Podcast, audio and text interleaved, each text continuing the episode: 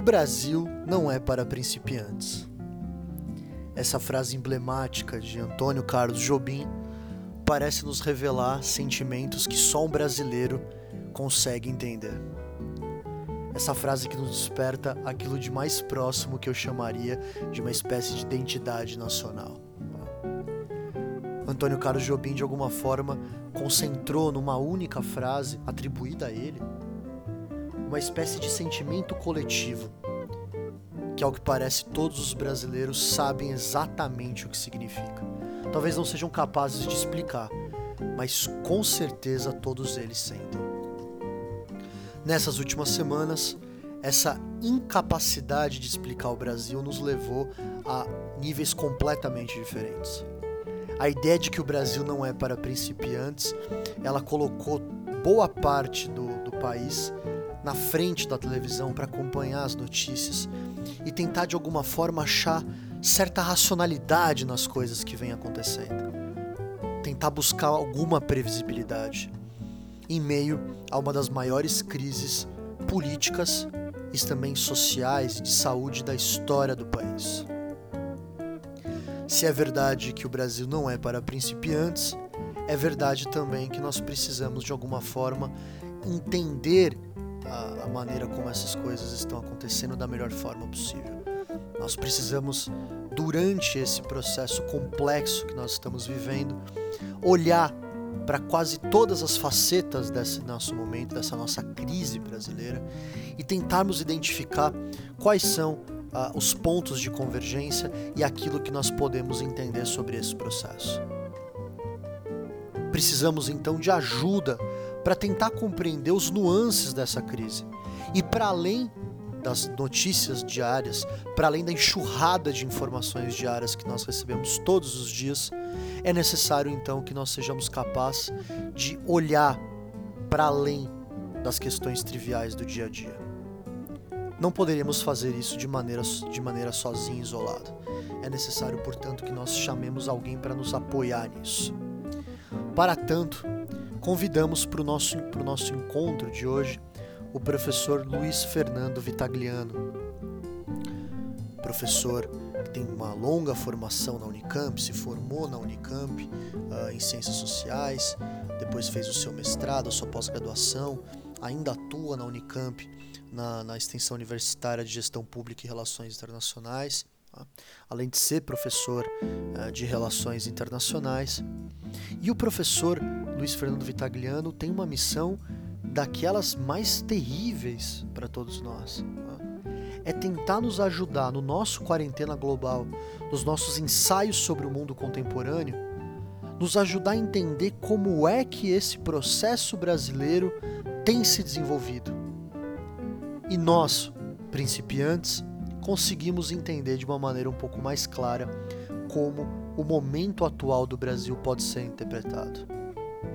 Quero dizer e quero reafirmar o nosso compromisso aqui no nosso Quarentena Global em, em, transformar boa parte das notícias que nós recebemos nos jornais, boa parte das notícias que nós recebemos pelos, pelos portais de internet, em algo mais palatável.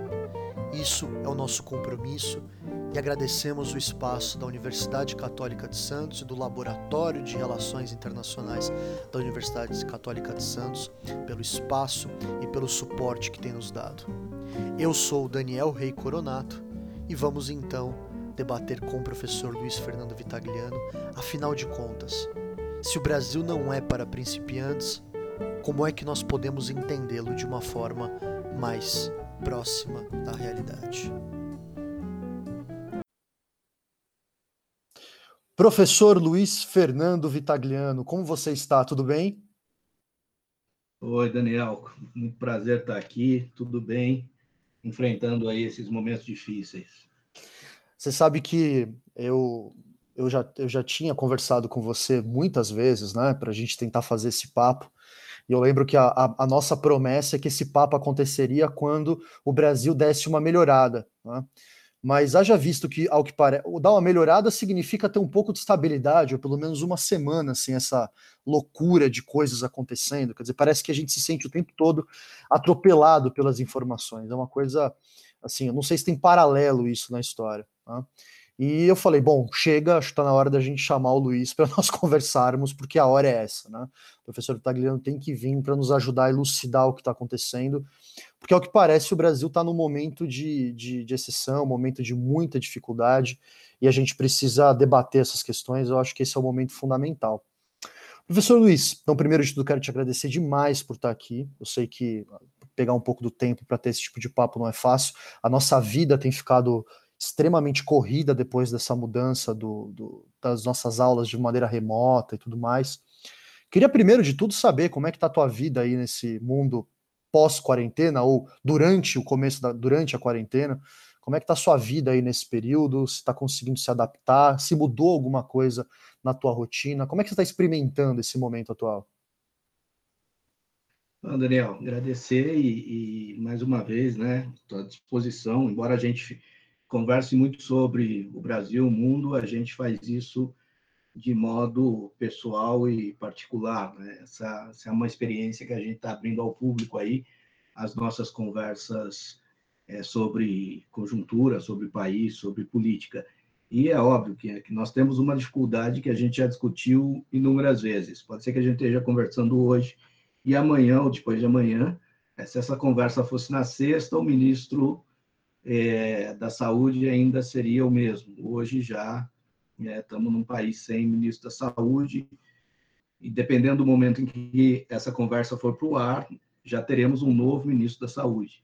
É, dado é, como esse mundo não gira, como ele está é, tá caminhando o Brasil de forma a capotagem em cima de capotagem. Mas a, a minha vida particular em relação à pandemia, ela está é bastante agitada, né? Tem é, uma série de mudanças.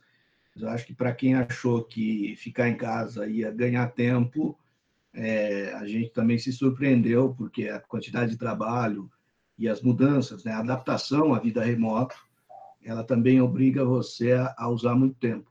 A boa notícia, no, no, meu caso, é que eu não, eu, eu é, não atraso para mais nenhum compromisso. Né? Eu costumo cumprir os horários hoje de forma muito franciscana, inclusive. Né? Todos, todas as minhas lives e os meus compromissos acontecem é, religiosamente no horário combinado. Né? não tem problema de deslocamento, não tem problema de trânsito.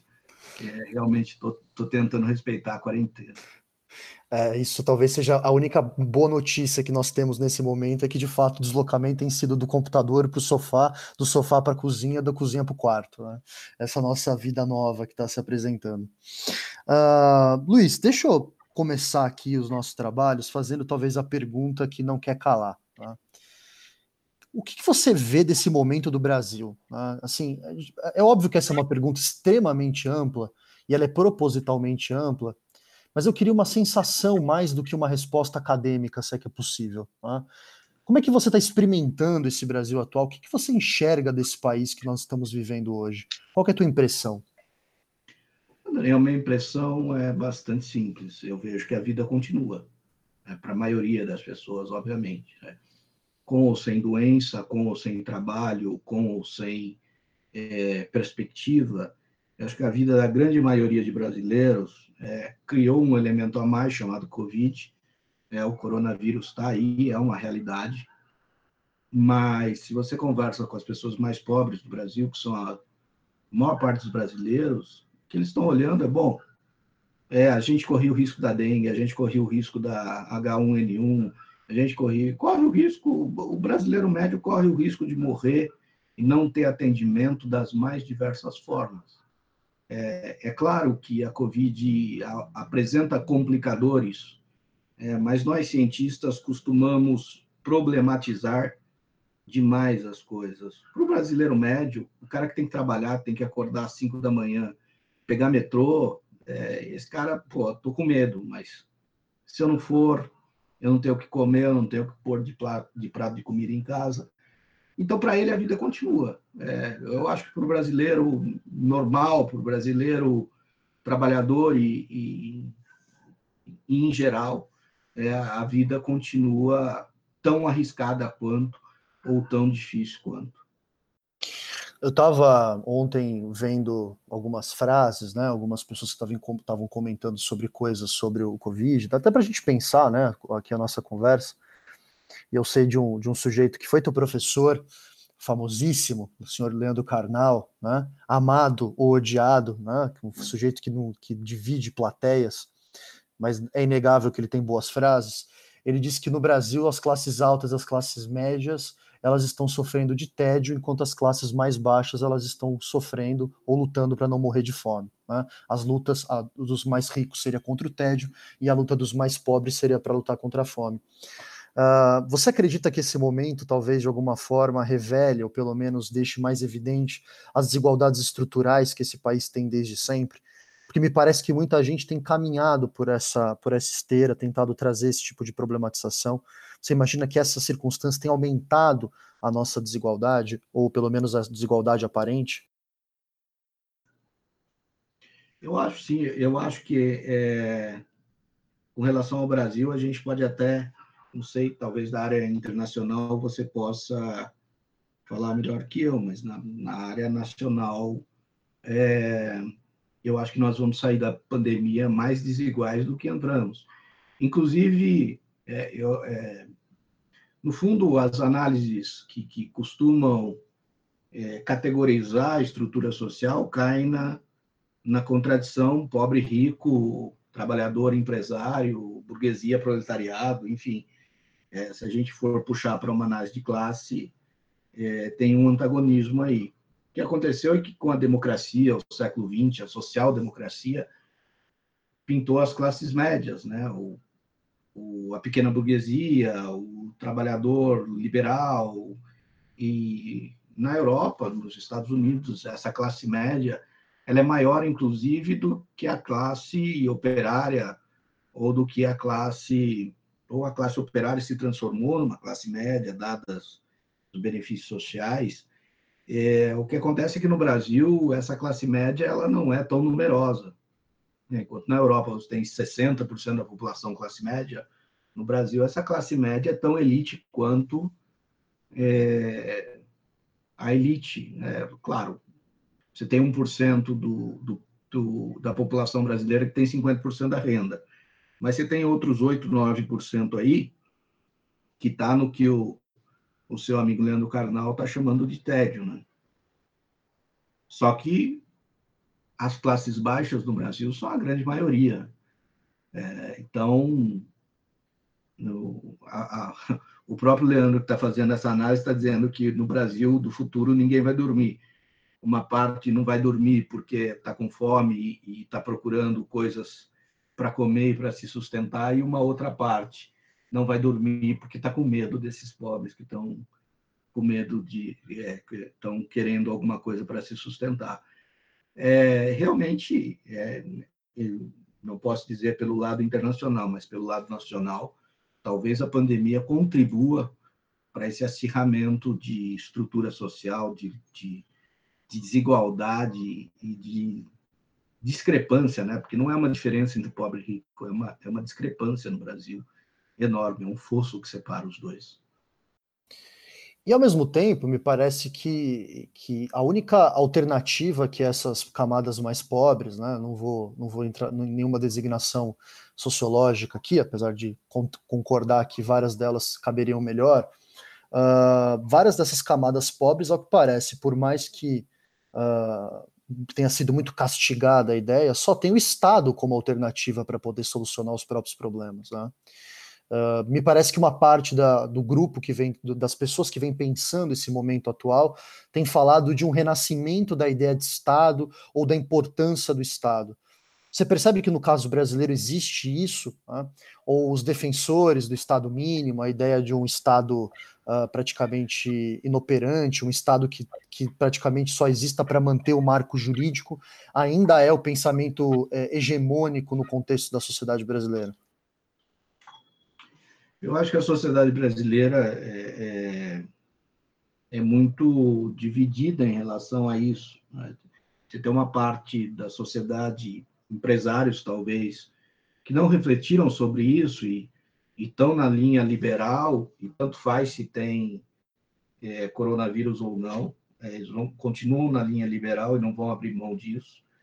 E uma outra parte, a parte dos intelectuais, é, mesmo os, os, liberais, se você lê o, o Lara Rezende, ele está falando de emissão de moeda e emissão de dívida do Estado, coisa que há meses atrás não acontecia. A Globo News, outro dia eu me peguei assistindo a Globo News, que falava sobre a importância e o papel dos bancos públicos, né, os mesmos que o ministro da Fazenda quer é, privatizar, né, e como o banco público tem um papel fundamental na recuperação da, da, da economia brasileira após Covid.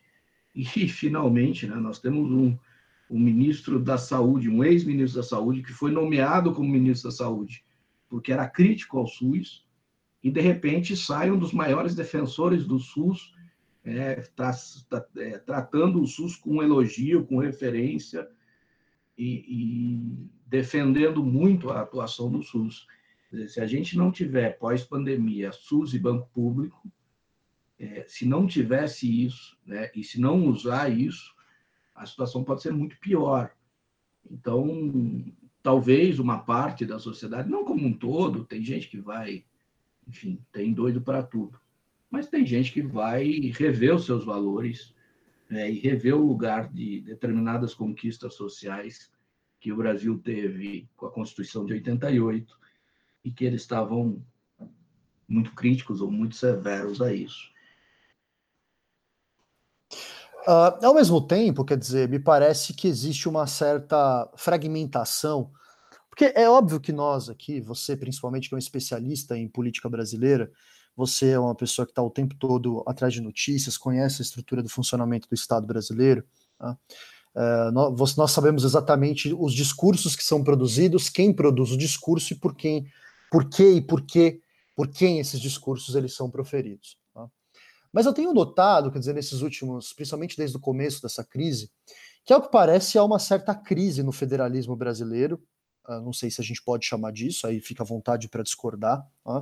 Mas ao que parece, nós temos pela primeira vez em muito tempo um racha uh, tão aberto entre o governo federal e os governadores.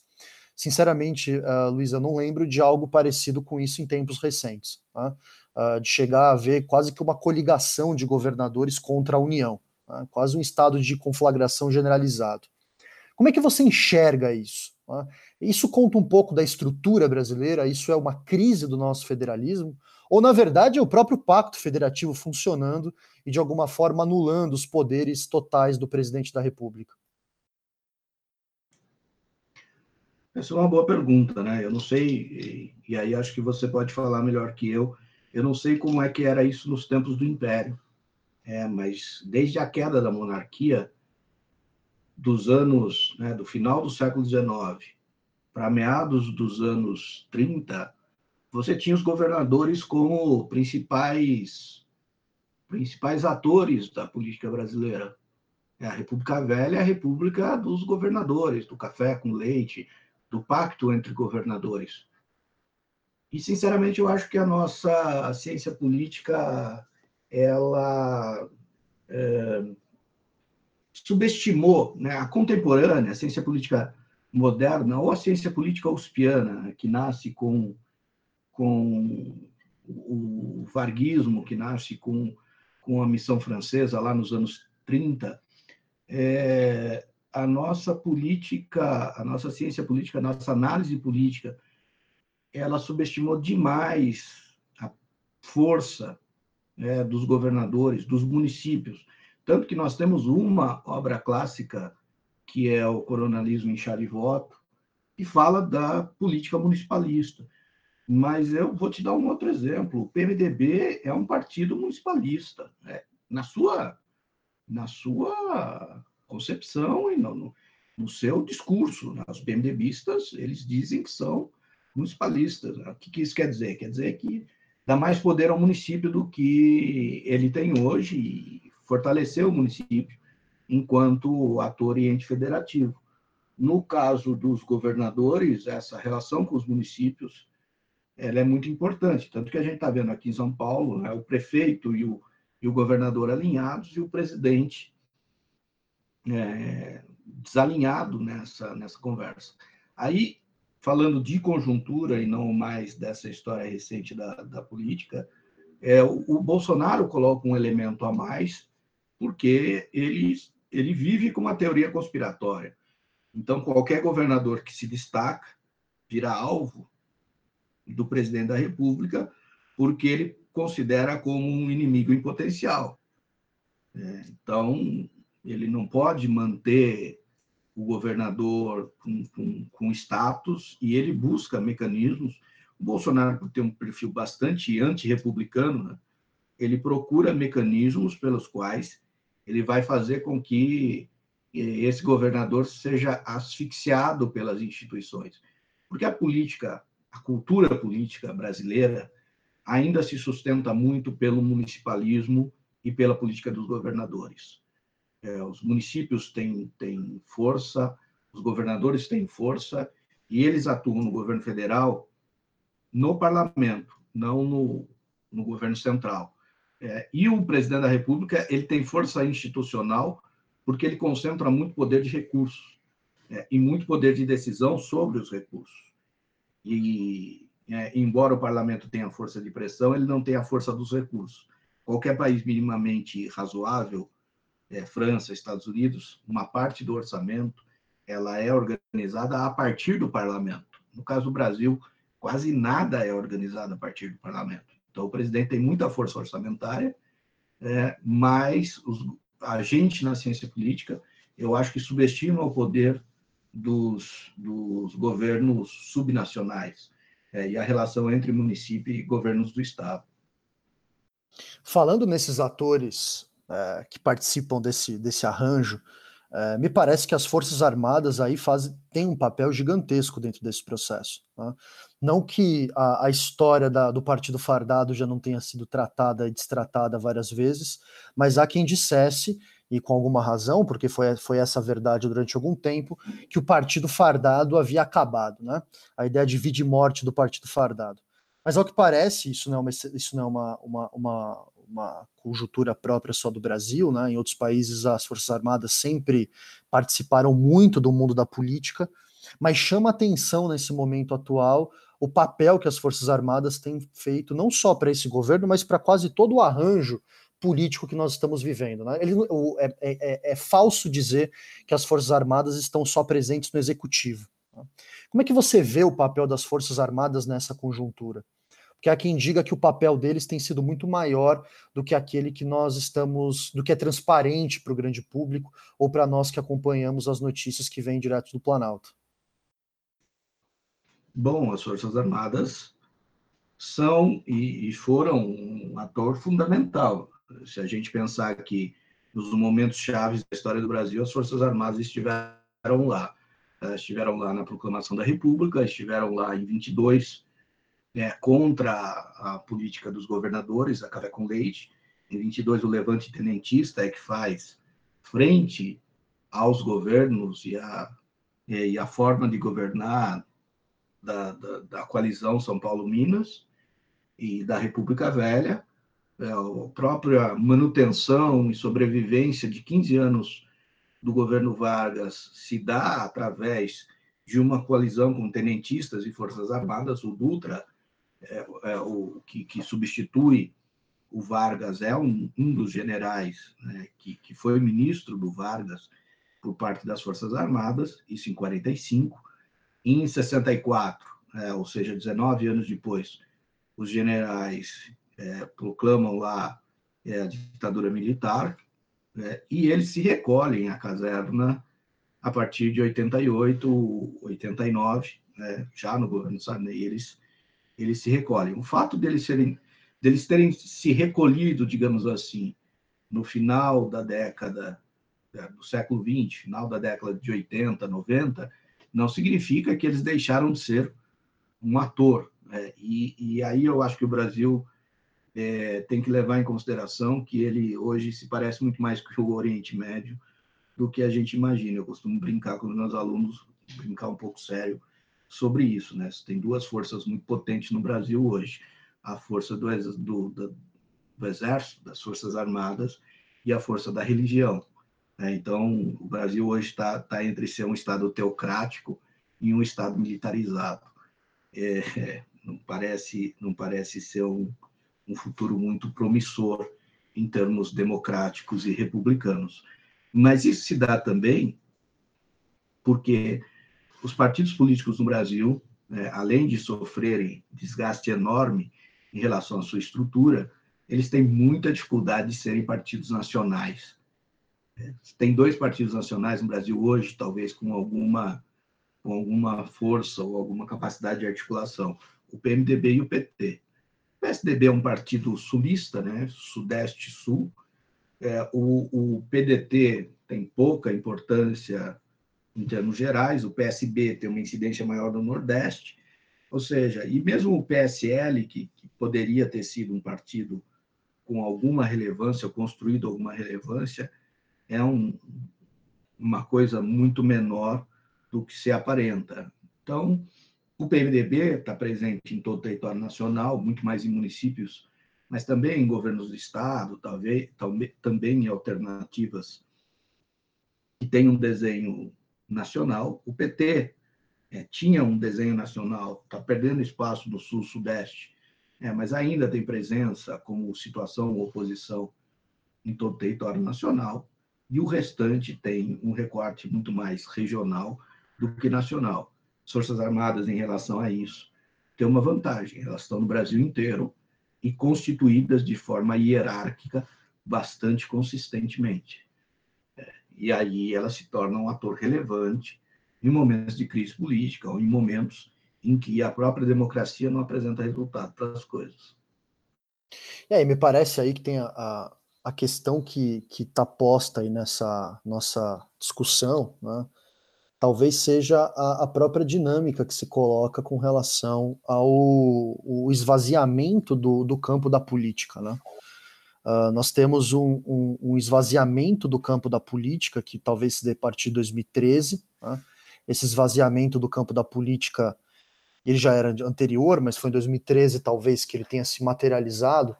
Muita gente vai atrelar então esse, esse, essa falta de, de, de, de olhar, dessa, de uma espécie de crise de representação, e veriam então as Forças Armadas como uma espécie de estrutura organizada que daria conta dessas, dessas contradições. É como se as Forças Armadas fossem uma espécie de paladino na, na salvação de uma sociedade que precisaria de ajuda. Né?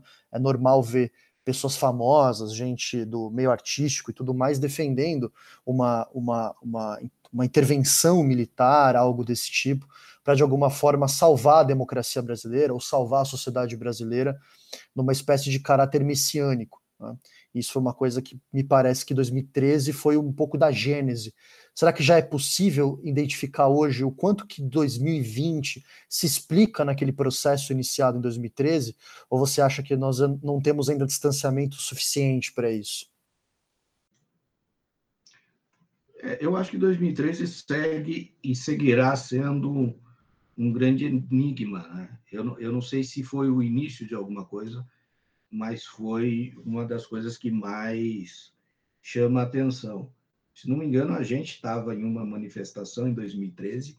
Estávamos na achou... Paulista juntos, né? É verdade. É, a gente começou a olhar em volta e meio que se perguntar o que a gente estava fazendo ali, né? Um... 2013 é uma coisa estranha, porque ela começa de um jeito e, e termina de outro, né? É, ela é, é um momento da nossa história que de encontro de várias de vários problemas. É, eu, eu informalmente costumo conversar com as pessoas, dizer que mais do que 2013, se a gente pode começar o início de alguma coisa, a gente tem que começar com o lançamento de Tropa de Elite em 2008, se não me engano. Foi em 2008 que Tropa de Elite foi lançado.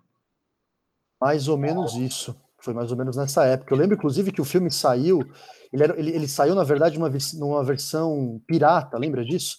As pessoas lembro. tiveram acesso ao Tropa de Elite antes do, do, do, filme sair no cinema. O primeiro Tropa de Elite é de 2007 no cinema, mas na verdade as pessoas já tiveram acesso a ele antes. É, eu lembro de quando saiu, foi uma loucura, né? É, e a Tropa de Elite é um, um capitão do exército, do exército do BOP, né, da polícia do Rio, cometendo uma série de violações de direitos e, e atuando de forma absolutamente é, é, fora do Estado de Direito, e ele é transformado em herói. É, no fundo, o roteiro do Tropa dele, independentemente de ser um filme bem feito, da atuação do Wagner Moura, é, mas veja que o, o Wagner Moura mantém sua trajetória republicana bastante fiel. Mas veja que o diretor do Tropa de Elite se transformou, né? No que esse cara, que depois se arrepende, mas enfim, no que ele faz é, do ponto de vista da indústria cultural de Corridiço. Então, eu não sei se 2013 a gente pode colocar como marco, início né, dessa onda que deságua no Bolsonaro em 2020. Mas, é, é, sem dúvida nenhuma, é um ponto bastante chave é, da nossa análise. Mesmo porque né, 2013 é, ainda não foi forte o suficiente para tirar o, poder, o PT do poder. O PT cai em 2016, 2013, 2014 logo depois, é, a Dilma ganha a eleição numa, numa disputa bastante difícil, né? mas ela ganha a reeleição do Aécio. Então, a consequência imaginada para 2013, ela acaba não acontecendo. Né? Ah, eu estava agora, você contou sobre a nossa ida paulista, veio uma, na minha cabeça a imagem, né? Lembro, nós, nós trabalhávamos numa universidade no extremo sul de São Paulo, a gente foi de, fomos, fomos de metrô e depois de, de trem, depois metrô, e eu lembro de nós dois nos assustarmos muito em um determinado momento, na estação Pinheiros, em São Paulo, com as pessoas cantando Nacional a capela e muitas pessoas vestidas de preto. Né? E quando nós descemos ali na frente do Trianon, um, um rapaz em cima ali do, de uma pedra que tem embaixo do MASP com, com uma bandeira enorme do Brasil, e os gritos já eram gritos muito estranhos, né? A gente já ali viu que estávamos diante de alguma coisa que provavelmente, não sei se a gente não tinha noção uh, do que aconteceria, mas a gente sabia que era algo grande o suficiente para que a gente não pudesse ignorar. Tá? É, foi importante ter ido nesse aspecto, né? pelo menos nós tivemos a, a sensação ali de ver o que estava acontecendo. Uh, mas me parece que a grande questão, e ainda essa é a grande questão, né? é, as pessoas parecem, e quando eu digo as pessoas, eu não falo nem só as pessoas que trabalham no meio acadêmico, intelectuais como você, mas pessoas que estão preocupadas com o Brasil. Parece que nunca se falou tanto na, na história do Brasil recente, pelo menos não até os anos 60, ah, palavras como golpe, é, Constituição, ruptura da ordem, uh, exceção, né? Uh, palavras que até muito pouco tempo atrás foram palavras que não, não que nós não usássemos, não falássemos, mas palavras que não estavam dentro do nosso repertório diário. Né? Parece que não há um dia que a gente não liga o, o, jornal e a televisão e não exista alguém fazendo menção a isso, contra ou a favor, uh, políticos importantes tendo que se posicionar contra isso. E a gente sabe, pelo menos desde o começo do pensamento de Foucault, desses sujeitos que pensam ao, ao papel da palavra, que as palavras têm um, um poder enorme. Né? O George Orwell, inclusive, escreve um livro inteiro, em 1974, em torno da ideia de uma língua nova. Vamos colocar as coisas de uma forma simples, Luiz. Você acredita que nós estamos vivendo um momento perigoso para a nossa democracia? Você acha que nós estamos vivendo um momento de possível ruptura? Uh, independente de quem vá fazer isso ou como vai fazer isso, acho que essa não é, não é a questão, mas principalmente a maneira como o Estado está sendo repensado. Ou é o momento de nós, de fato, repensarmos o Brasil e talvez os marcos da Constituição de 88 eles estejam de fato superados? É, Daniel, eu, eu acho que né, uma coisa cada vez mais passa pela minha cabeça é que o Brasil, ele, é, nós formamos, e aí eu acho que você tem razão, a partir de 2013 isso fica bastante evidente. Nós formamos dois, dois lexos de, de pensamento muito diferentes. É um lexo que está entre o petismo, é, que podemos chamar de petismo, mas não exatamente o filiado, o, o, militante, o cara do PT, mas aquele pensamento progressista, centro-esquerda, mais ou menos é, de um estado de bem-estar social, até o cara que é mais envolvido é, numa proposta, seja socialista ou seja de intervenção forte do Estado é, na vida do, do, cidadão. Existe, eu acho que esse, essa, esse pensamento, e existe o outro pensamento no extremo oposto, que é também de um Estado forte, mas não no sentido liberal, não no sentido bem-estar, mas no sentido da ordem, né, da ordem segurança pública. É, então, são, são visões diferentes de Estado e visões diferentes de qual deve ser o papel do Estado. O Estado deve garantir única e exclusivamente segurança pública, ordem, cumprimento da lei, e, e, é isso, e as outras coisas é, não devem ser pensadas, e do outro lado, é, o cumprimento da ordem da lei vai ser alcançado via é, um estado de bem-estar social, um estado é, que, que promova políticas públicas, inclusão social e tudo mais. E entre moral e razão dessas duas orientações, eu acho que o que tem de inédito no Brasil hoje é que um não entende o outro. Não, não tem diálogo entre uma coisa e outra. Né? Não tem, não tem discussão. Né? E, e, é óbvio que a ideia de golpe, essas, essas palavras de ordem que têm surgido agora, elas nos impressionem um pouco, né? porque junto a esse grupo é, que, que cresceu e que se formou anti-progressista, é, digamos assim, ou reacionário, ou ultradireita, dentro desse grupo se desenvolve uma ideia de inimigo. Né? E aí sim que essas ideias se aproximam do, do fascismo, e aí sim que essas ideias se aproximam da ruptura institucional, constitucional.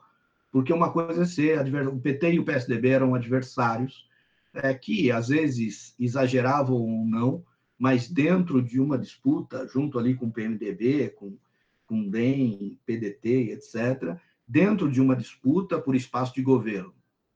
A entrada desses novos atores, é, a entrada dessa nova direita, digamos assim, ou dessa direita ultrarradical, ou quando essa direita ultrarradical encontra um personagem como o Bolsonaro que os representa, a mudança não é de adversários políticos e luta pelo poder.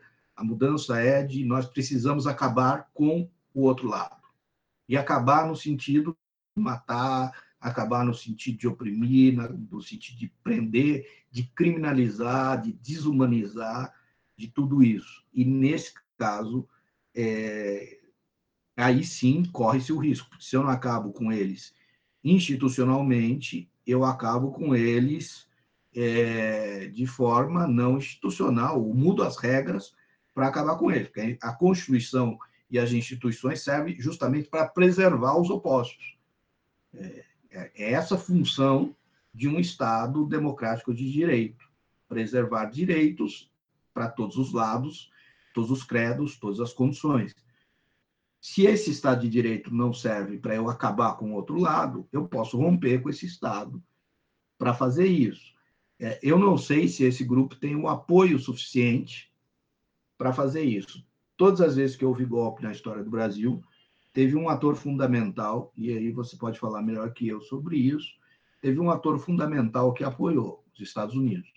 Não vai haver golpe pelo Bolsonaro, pelos militares ou por qualquer um, se os Estados Unidos não apoiarem. Eu acho que esse apoio está distante.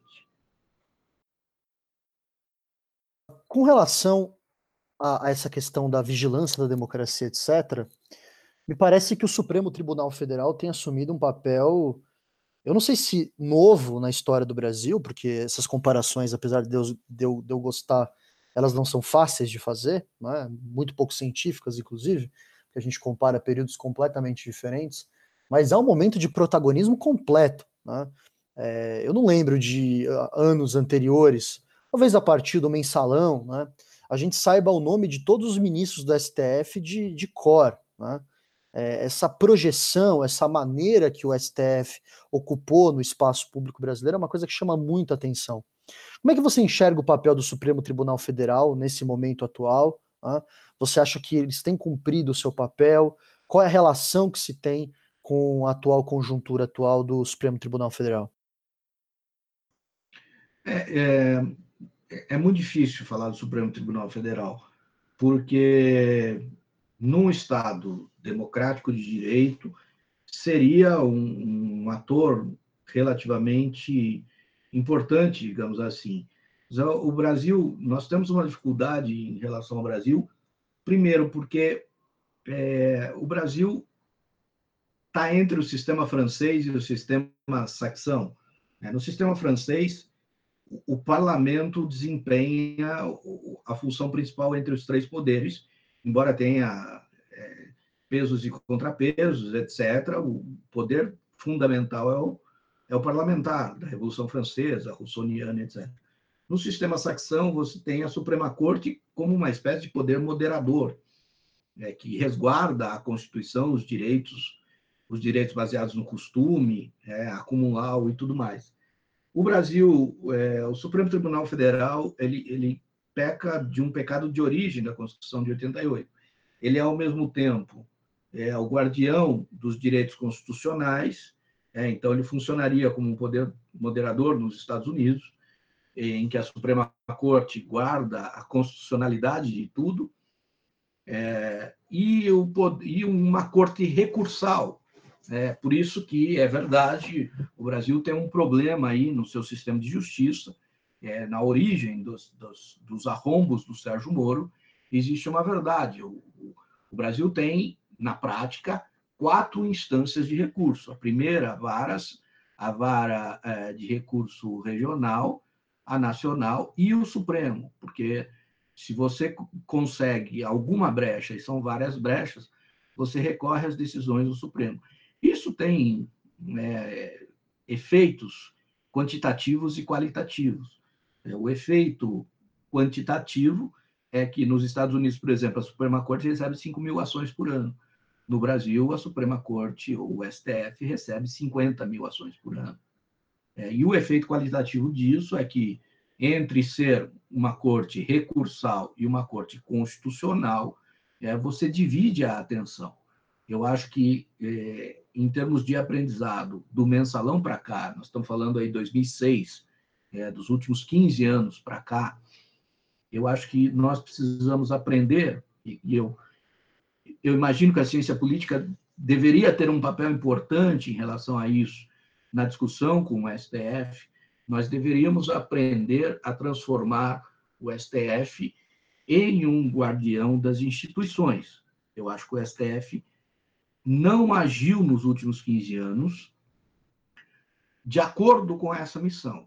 E tem o problema institucional que eu já te falei, é, de ser uma corte também recursal, e tem o problema de, é, digamos, é, de uma cultura política brasileira.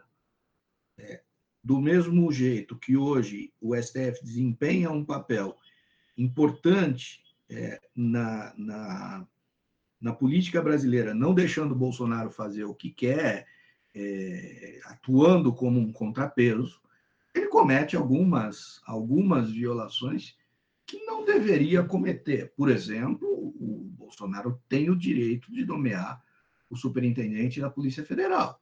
É, e dizer que não vai ser nomeado porque é amigo da família não é justificativa para o STF dizer isso.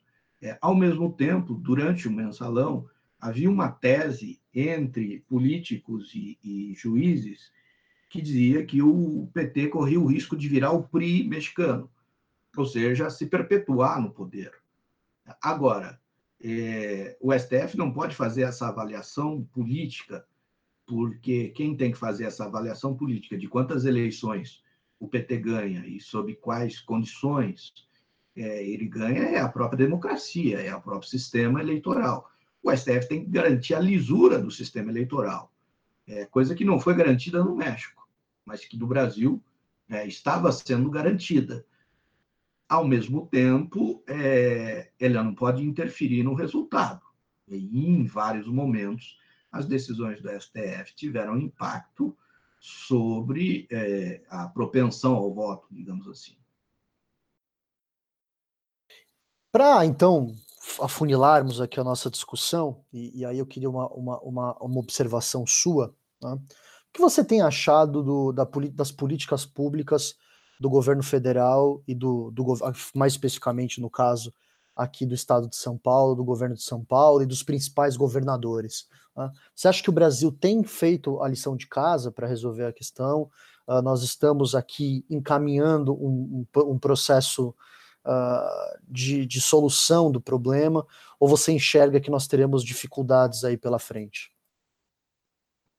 Não, teremos muitas dificuldades pela frente. Eu acho que o, o mesmo raciocínio que elegeu o Dória elegeu o Bolsonaro é, elegeu o Dória até antes, né? Em 2016, elegeu o Bolsonaro em 2018 e o próprio Dória.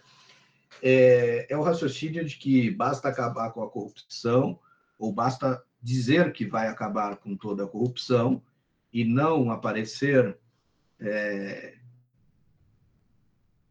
denúncias e não serem noticiadas denúncias, que o governo vai funcionar automaticamente é, se criou essa, essa ilusão em algum momento e ela tem nos acompanhado. E o que as pessoas estão vendo, que eu acho que nós estamos vendo, é que é, governar não tem nada a ver com a presença ou a ausência da corrupção.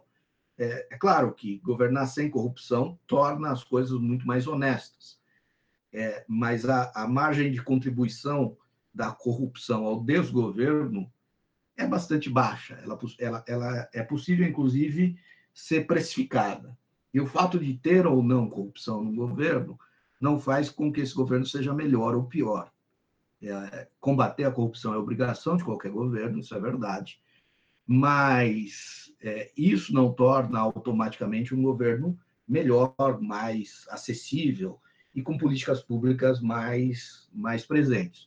O Dória entra com a perspectiva de um não Estado, um Estado liberal, uma diminuição do Estado para governador. E ele tem dificuldade hoje de pensar, de propor, de organizar políticas públicas para é, a população usufruir do Estado.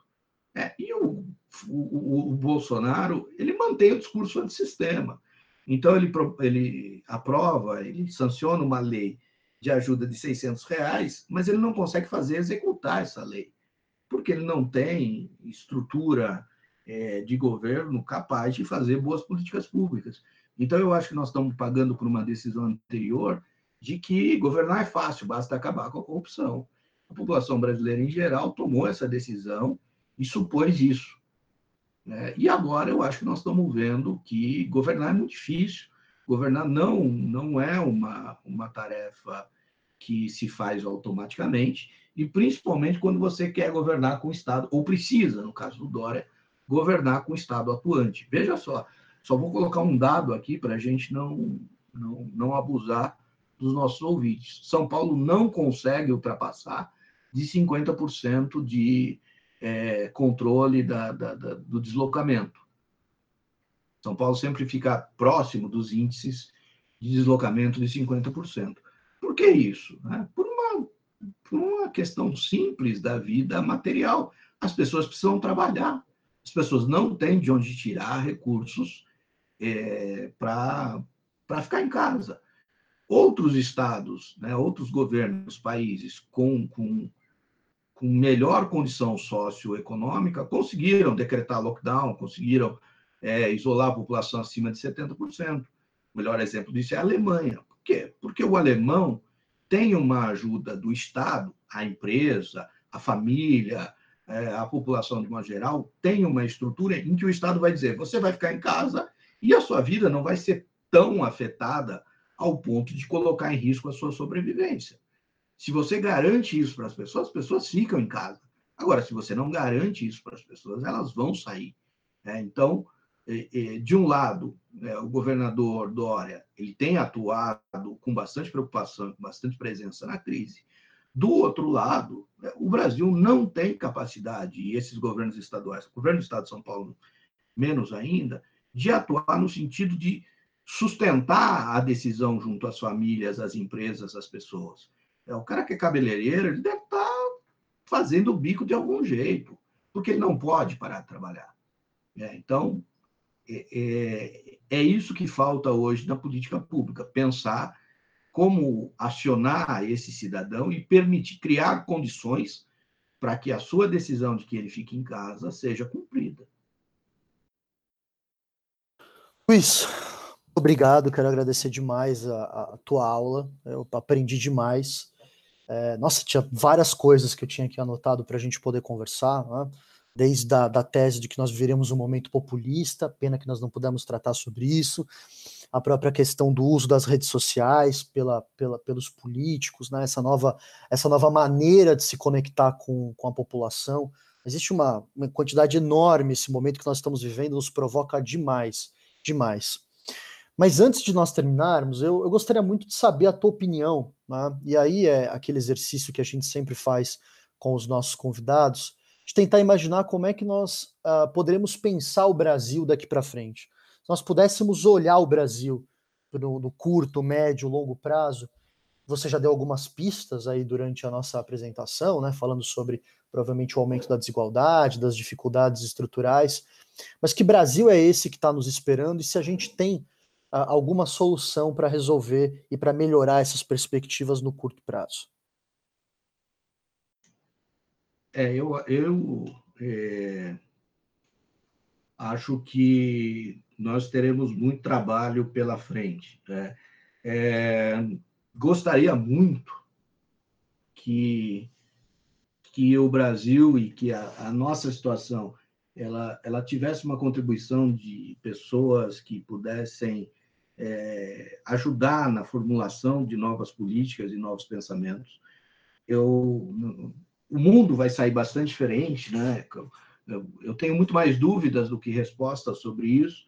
É, como é que vai ser uma partida de futebol enquanto uma vacina do, do Covid não aparecer? É, vai ser sempre de portas fechadas? Como é que vai ser um show sertanejo, né? Vai ser sempre live? É, como é que como é que essa vida vai se desenvolver aí ao longo de 2019, 2020 e, e 2019, 2020, 2021, enfim, é, eu acho que tem mais dúvidas do que respostas.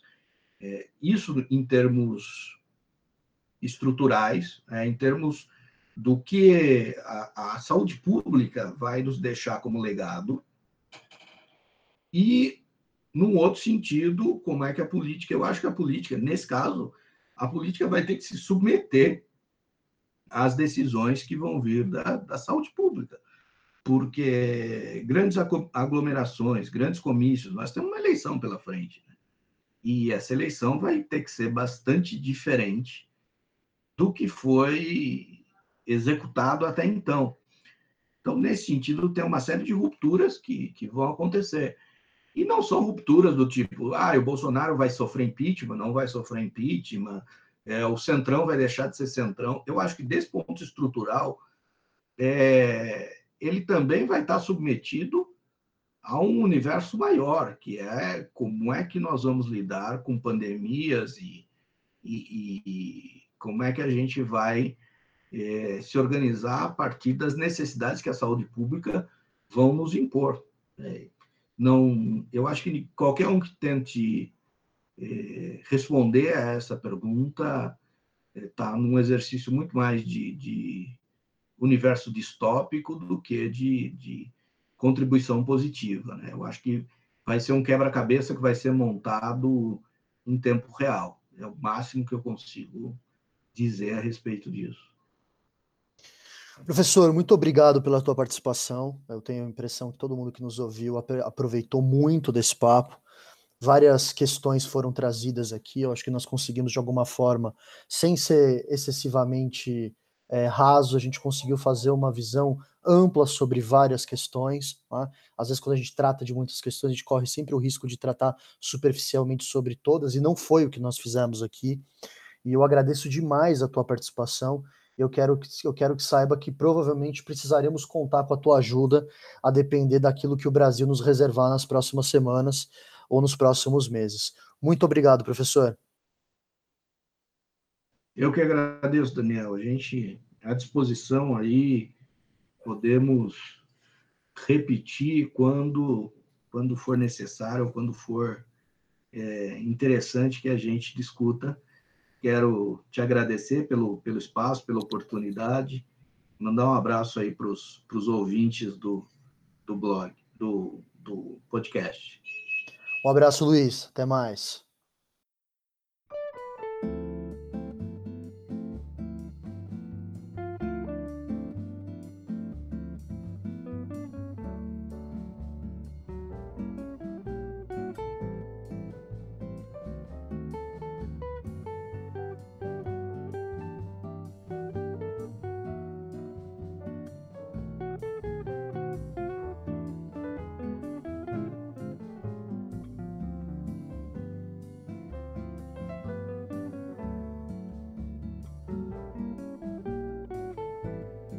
Agradecemos aos nossos ouvintes por terem nos acompanhado até agora. Espero que vocês tenham gostado da nossa entrevista. E na semana que vem nós continuamos com o nosso bate-papo, tratando uma vez mais sobre o tema do Brasil, dessa vez sobre uma perspectiva de política externa. Agradecemos à Universidade Católica de Santos e aos nossos apoiadores por nos ouvir toda semana e colaborar com evolutivas, com feedbacks sobre a nossa sobre os nossos bate-papos, sobre a nossa atividade. Uma boa semana para todos e até a semana que vem.